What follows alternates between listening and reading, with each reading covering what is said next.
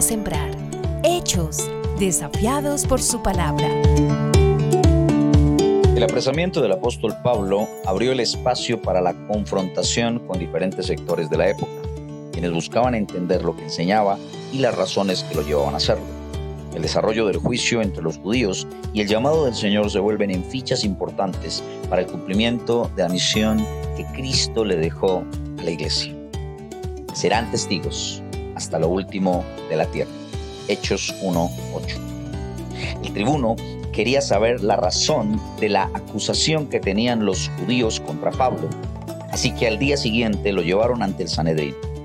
El apóstol se paró frente a ellos y empezó a hablar acerca de su verdad delante del Señor.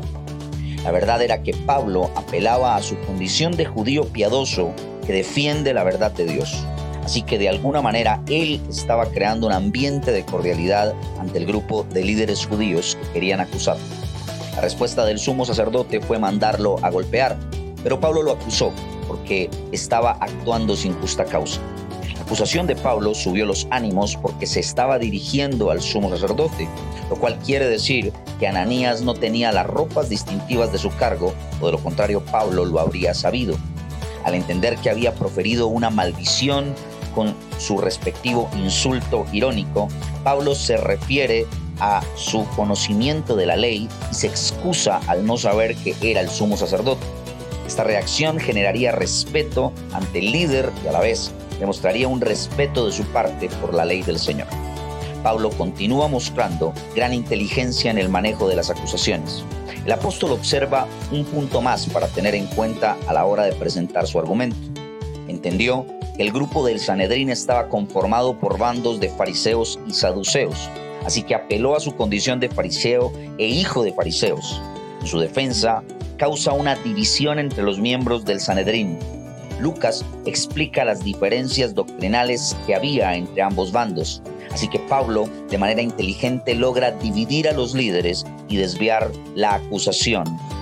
Los fariseos entraron en su defensa y el alboroto fue tal que el tribuno lo sacó del recinto y lo trasladó nuevamente a la fortaleza romana.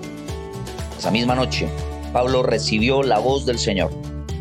Sé valiente, Pablo, pues así como has testificado de mí en Jerusalén, así es necesario que testifiques también en Roma. La manera inteligente en la que el apóstol se desenvolvió en sus argumentos le dieron la oportunidad de librarse de un juicio entre judíos de Pablo tendría menos opción. Sin embargo, el Señor había llamado a Pablo para ir a los gentiles. La voz de Dios le estaba enviando un mensaje directo al corazón. Pablo debería ir a Roma y allí testificar con la misma capacidad que lo había hecho en Jerusalén. Dios estaba guardando a Pablo para cumplir en él su propósito. El apóstol tenía las palabras justas y los argumentos necesarios para cumplir con el llamado. Dios había escogido a uno de los hombres más brillantes de la época para hacer de él un vaso para su gloria. Pablo fue uno de los instrumentos más usados por Dios en la difusión del mensaje en el primer siglo y evidentemente Dios aprovechó sus capacidades en el proceso de dicha difusión. Hoy necesitamos entender lo que Dios ha puesto a nuestro cargo. El Evangelio nos lleva a proclamar la verdad de Cristo, pero sin lugar a dudas Necesitamos saber llevar ese mensaje, usar las herramientas y los medios necesarios para que el Evangelio llegue al mundo en el que vivimos. Pablo fue muy calculador en su manera de defender la verdad. Sin vender los principios, llegó a los diferentes lugares con el mensaje de la esperanza en Cristo. Y el Señor abrió las puertas tanto a los gentiles como a los judíos. El mensaje del Evangelio corrió por el mundo conocido, en gran parte por el trabajo misionero del apóstol Pablo. Él llegó a Roma en condición de preso y aún así siguió predicando. Nada lo detuvo. Siempre se las arreglaba para hablar de la verdad de Dios.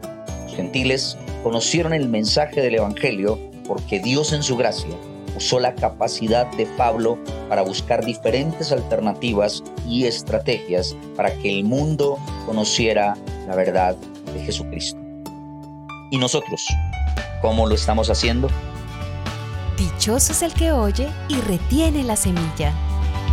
La semilla del día. La Semilla del Día es una producción de Iglesia Presbiteriana Cumberland.